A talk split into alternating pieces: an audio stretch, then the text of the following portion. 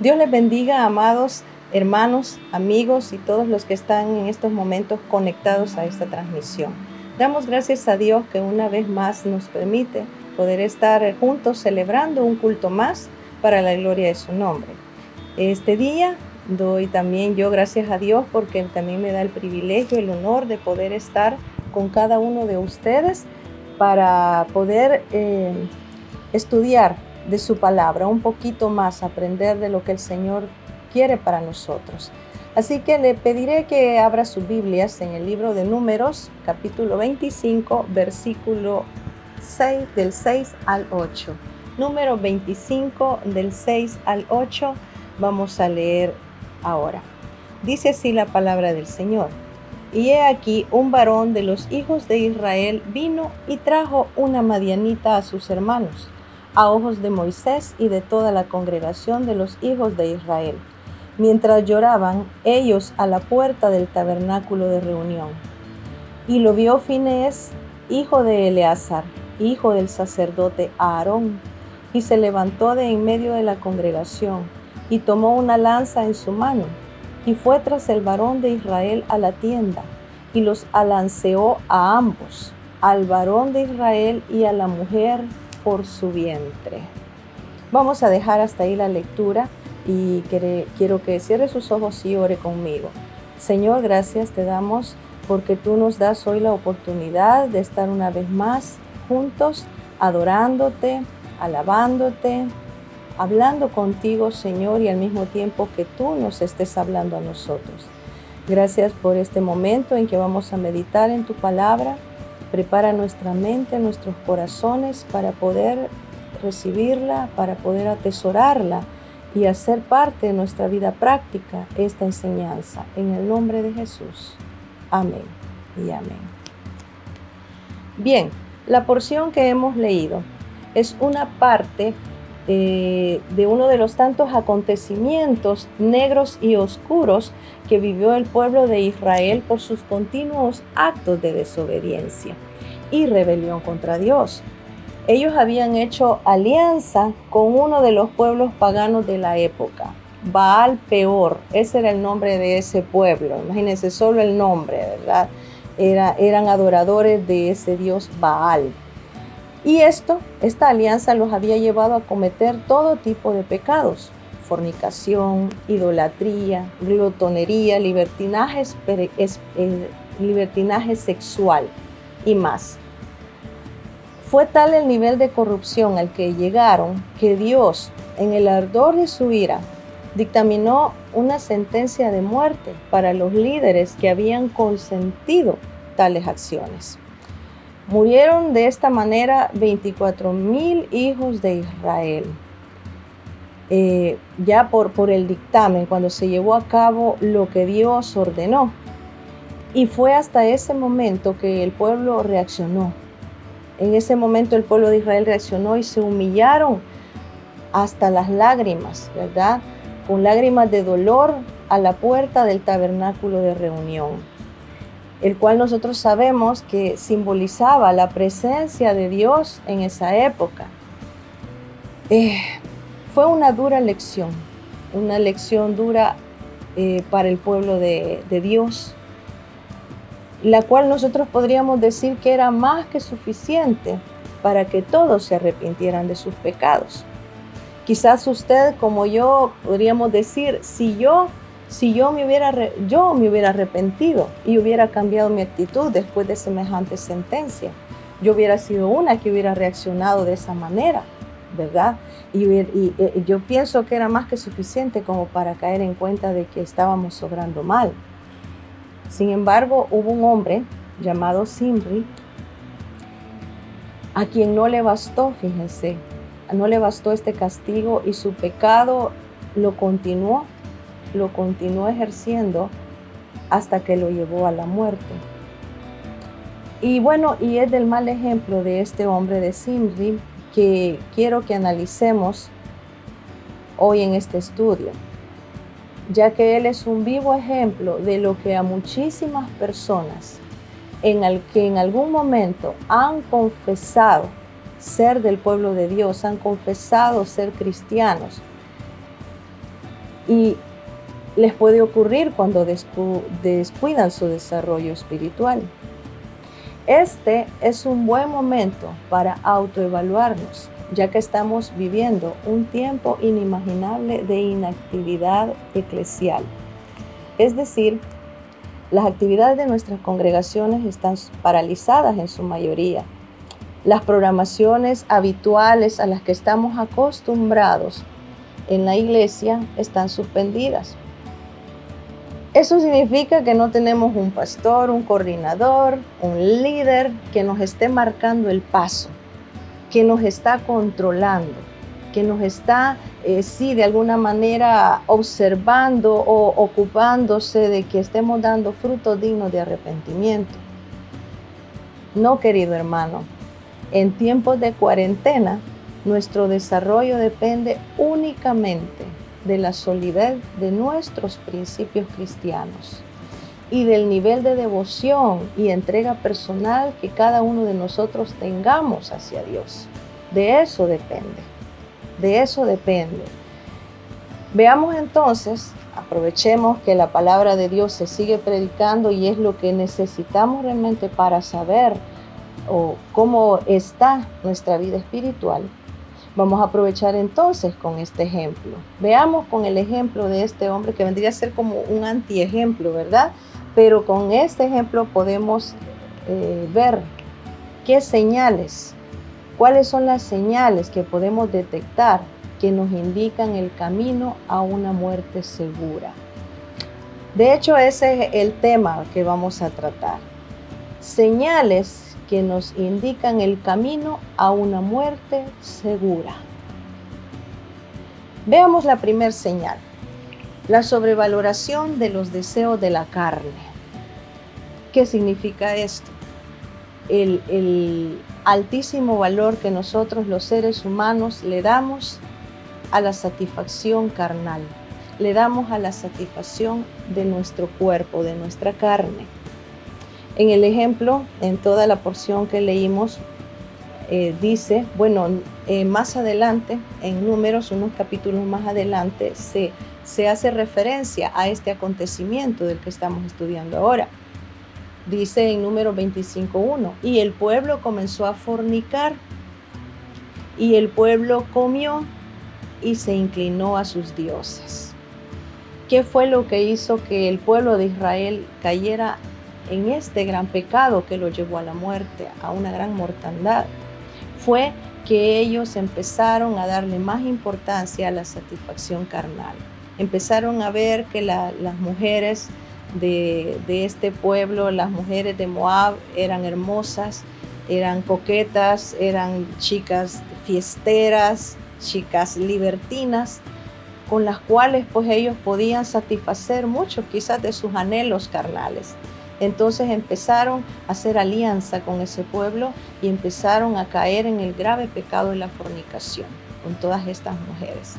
Y dice, y el pueblo comió, pero bueno, comer no es un pecado. Pero aquí en el contexto que estamos leyendo era obvio que ellos tenían fiestas, tenían sí grandes orgías donde todo abundaba, todo aquello que era para satisfacer la carne. Y la glotonería es un pecado de la carne. Cuando uno come lo que no necesita, come de más, porque la mesa está dispuesta. En una fiesta, cuando uno, uno es invitado a una cena, hay abundancia de comida y uno también se excede muchas veces al comer más de lo que está acostumbrado a comer. Entonces ellos empezaron a caer en todas esas, eh, a todas esas tentaciones y se inclinaron a sus dioses. Empezaron también a adorar los dioses de esta, de esta nación pagana. ¿Por qué? Porque estaban dándole rienda suelta a los deseos de su carne. Amado, Dios nos enseña que nosotros no debemos dejarnos gobernar por los deseos de la carne, sino más bien debemos cultivar los frutos del Espíritu. Desde el Antiguo hasta el Nuevo Testamento, el Señor nos está eh, enfatizando siempre cómo nosotros debemos de darle más importancia a nuestra eh, vida espiritual, a nuestro hombre espiritual que a nuestro hombre carnal. En Gálatas dice también, digo pues, andad en el espíritu y no satisfagáis los deseos de la carne, porque el deseo de la carne es contra el espíritu. Óigame, es contra el espíritu. Y el del espíritu es contra la carne. O sea que están, eh, y estos se oponen entre sí, dice la palabra, para que no hagáis lo que quisierais. Quiere decir que nosotros no debemos, no debemos de caer en la tentación de darle mayor satisfacción a los deseos de la carne. En Éxodo 34:15 el Señor le hace esta advertencia al pueblo de Israel antes de este momento, de este episodio funesto que ellos vivieron. Por tanto, no harás alianza con los moradores de aquella tierra, porque fornicarán en pos de sus dioses y ofrecerán sacrificios a sus dioses y te invitarán y comerás de sus sacrificios. Hermanos, muchas veces nuestras, eh, nuestras inclinaciones o nuestras caídas a las tentaciones nuestras comienzan con una invitación. Alguien nos invita. Bueno, hoy estamos nosotros encerrados mucho, ¿verdad? La mayoría estamos guardando todavía una cuarentena voluntaria o porque no queda de otra.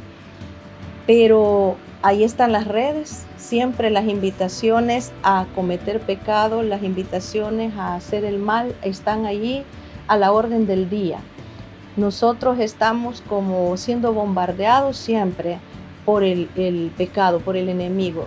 Hermanos, Satanás no está en cuarentena, Satanás no está inactivo, él sigue trabajando, no crean que él ahorita se ha ido a descansar a una hamaca y no está robando, no está matando, no está destruyendo. Él sigue haciendo esa labor porque ese es su objetivo, llevarse eh, la mayor cantidad de almas al infierno, a la condenación eterna. Entonces, si Él no está descansando, ¿por qué yo debo de hacerlo? Yo debo estar alerta a no caer a las tentaciones. Entonces, esa es la primera señal, cuando yo le doy más valor a los deseos de la carne. La segunda señal, o la insaciabilidad de la carne. Cuando yo ya, ya caí, ya caí en la tentación, le voy a decir algo, la carne no se sacia, no se sacia. Mire, se va usurpando y eso es, es obvio. Se va observando que la persona que antepuso los deseos de la carne a los deseos de Dios va deseando cada vez más y más, ya que la carne nunca se sacia de tanta vanidad. Nunca se sacia. Hermanos, un ejemplo, ahorita creo que hoy que estamos todos encerrados, ¿verdad? Le hemos dado como más, más rienda suelta a nuestra curiosidad, eh, tenemos el Netflix, tenemos YouTube, tenemos los videos que, sufren, eh, que suben en las, en las redes, tenemos tanta información maligna, negativa, venenosa, que está allí tratando de atraernos. Y por ejemplo, de repente usted se, se emociona con una película de Netflix de alto contenido sexual, tiene escenas eh, sexuales eróticas bien explícitas y usted la ve y la mira, no, pues pero la trama está chiva, está bonita, no, qué, qué buena trama, al final me dejó, ¿verdad? Allí bien, eh, me dejó en qué pensar. Pero esas escenas eróticas empezaron a gustarle, empezaron a gustarle, entonces luego usted va a ver otras es más, eh, Netflix va como relacionando, bueno, y eso hoy pasa en todas las redes. Usted entra a ver algo y de repente, ¿verdad? Ahí el motorcito de búsqueda almacena y guarda cuáles son eh, sus sitios de interés. Entonces de repente le empiezan a caer videos de relacionados a lo que usted buscó la primera vez. Entonces le aparecen otras películas relacionadas a ese mismo tema. Y entonces, como usted ya quedó picado con la primera, va a empezar a ver otra. Pero ya está, eh, quiso ver escenas todavía más explícitas, más explícitas, y así va avanzando usted de nivel. Porque la carne no se sacia, siempre quiere más.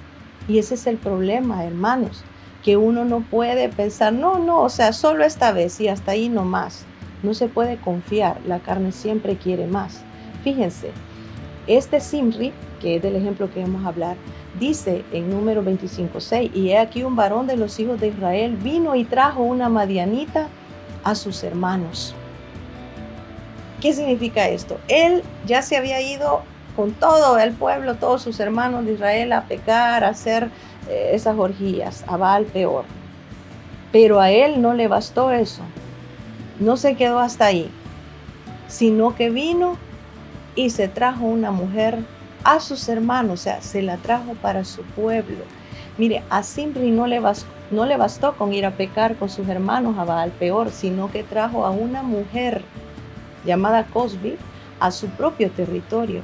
La, llevó a su tienda, la llevó a su habitación. Ella era hija de un príncipe de Madián, jefe de pueblos. ¿Qué significa? Era una mujer de, alto nivel, ¿verdad? Jerárquico, era de la alta sociedad. Y quizás quería alardear sobre la mujer que se había conseguido. Quizás era tan atractiva que quería tenerla solo para él, en la intimidad de su casa, sin importarle la profanación del tabernáculo de Dios. Porque el pueblo de Israel era el pueblo santo, el pueblo que Dios había escogido para habitar allí para hacer habitar ahí su presencia. El pueblo tenía el tabernáculo donde Dios descendía, donde Dios bajaba, donde Dios bendecía al pueblo. Entonces era un pueblo que tenía eh, el privilegio de contar con la presencia, la santidad de Jehová. Y allí tuvo el descaro este hombre de llevar a esta mujer, de llevarla. Entonces esa es la segunda señal. Cuando ya eh, aquello ya se volvió insaciable, aquel deseo que tenemos nosotros de seguir pecando. Tercer señal, el menosprecio hacia los líderes espirituales. Empieza a ocurrir algo. El transgresor, el pecador, el que ya está cayendo en estos errores, pierde todo respeto hacia sus autoridades espirituales. ¿Qué significa esto? Ya no le importa lo que piensen de él y mucho menos lo que le digan o le aconsejen. La mortandad va, se va acercando tanto ya a su corazón que va carcomiendo su alma y comienza a restregar su decisión ante los ojos de su consejero espiritual. ¿Qué significa esto? Tiene que demostrarle que él hará lo que siente hacer en su corazón y no lo que otros le manden. ¿Y por qué puedo decir yo eh, eh, que este ejemplo nos muestra esto de manera categórica? Dice que Simri llevó a esta mujer, dice, a ojos de Moisés, número 25.6, a ojos de Moisés, o sea, ante los ojos del líder espiritual que Dios había escogido para guiar ese pueblo. Moisés, que era el representante del pueblo ante Dios, se lo estaba restregando en sus ojos Miren, esta es la tercera señal de que una persona está yendo directo a la muerte. Cuando ya pierde todo respeto hacia sus autoridades espirituales. Puede ser que eh, en tu casa sean tus padres, tus líderes espirituales, y ya cuando tú estás cayendo en una, en una actitud pecaminosa, negativa, contraria a Dios y tus padres te lo empiezan a hacer, a recalcar, a hacer ver que estás mal, Tú al principio puedes tener un poquito de pena, pero luego vienes y te regodeas y se los restriegas en la cara a tus padres. No, mi hermano, no, mi amigo. Eso ya es una muestra de que ya estás camino a tu muerte espiritual, así como este hombre se lo restregó a Moisés.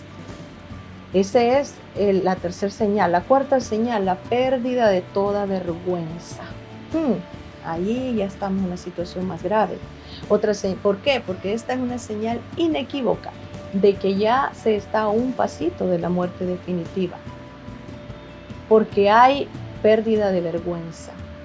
El humano que ya está a este nivel de pecado, ahora también se jacta de sus acciones delante de todos los hermanos de la congregación. Es decir, si no le importa la opinión de su líder, menos le va a importar la opinión del pueblo pierde toda decencia en su afán de mostrar que se la está pasando bien.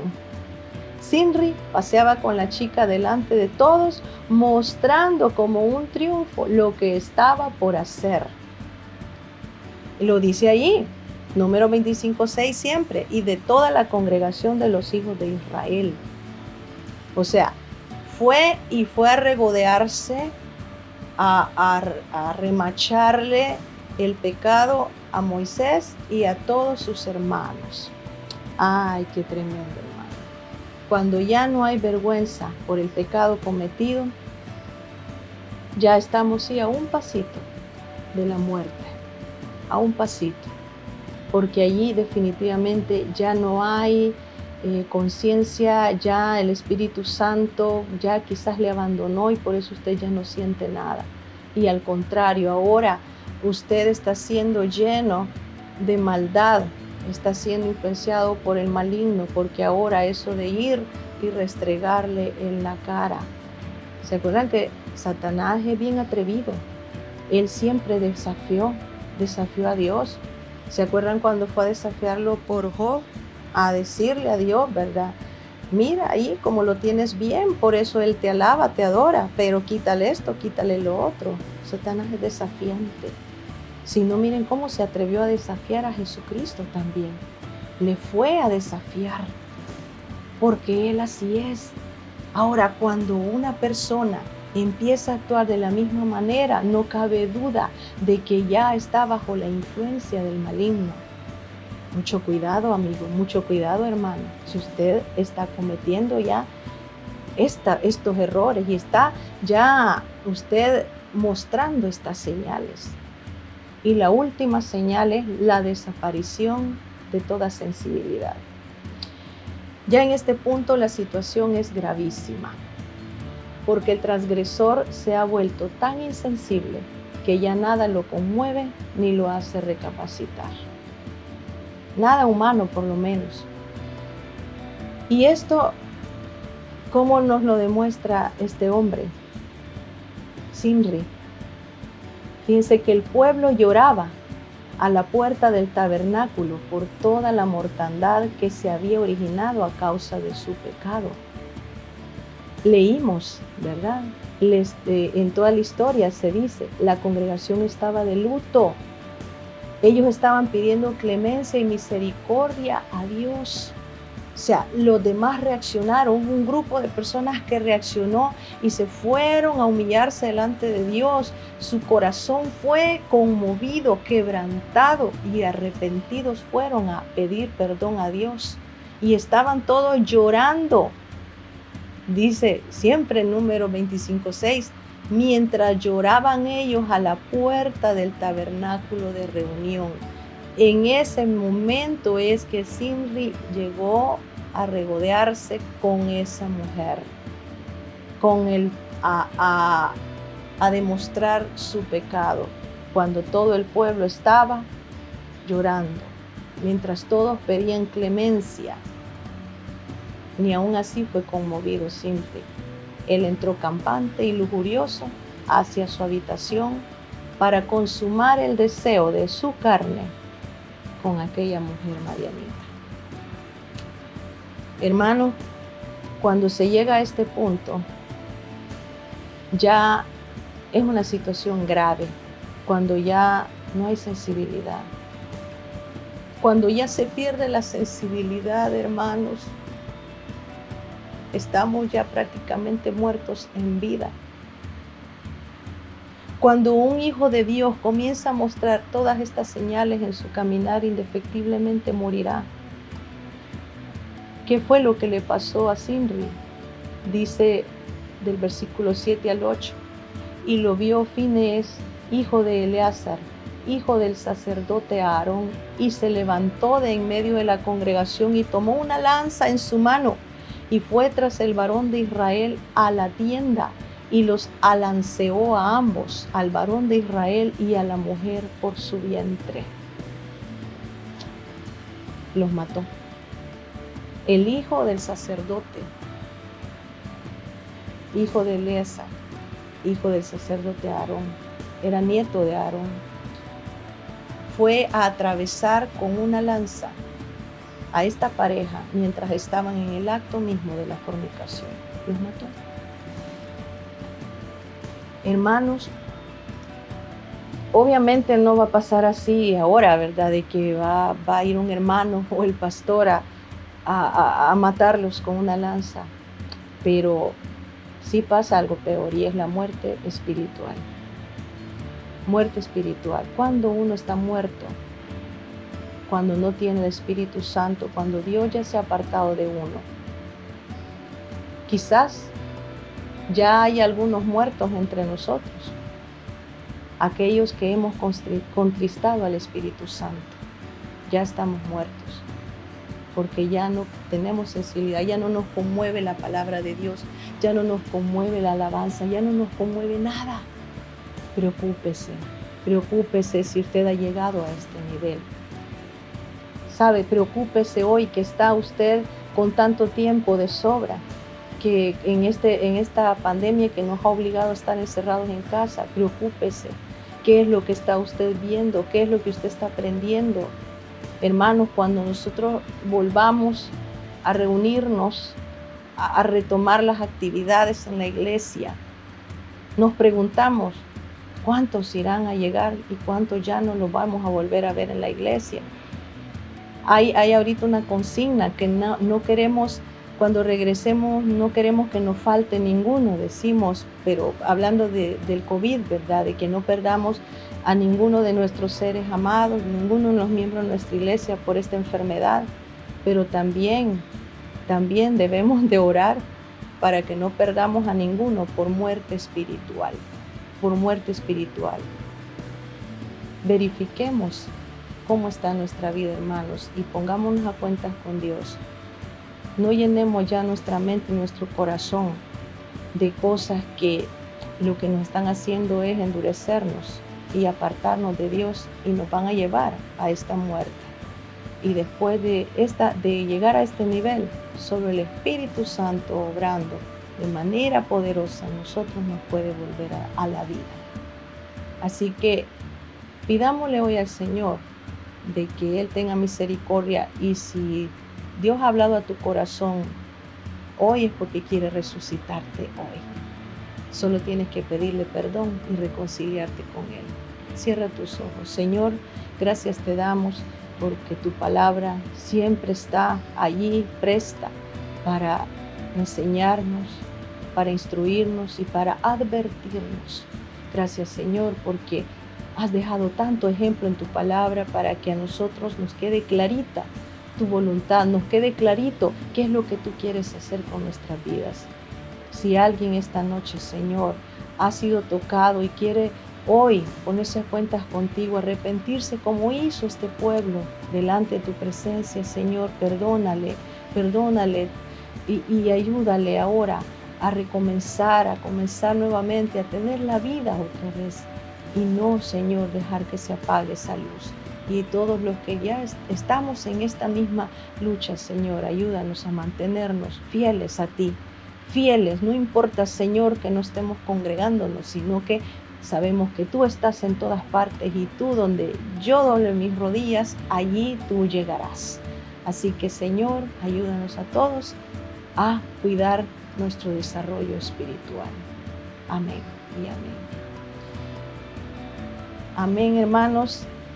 Qué bueno que Dios nos haya hablado hoy. Les esperamos en la transmisión de la próxima transmisión de esta semana. No se la pierda para que Dios siga hablando su vida.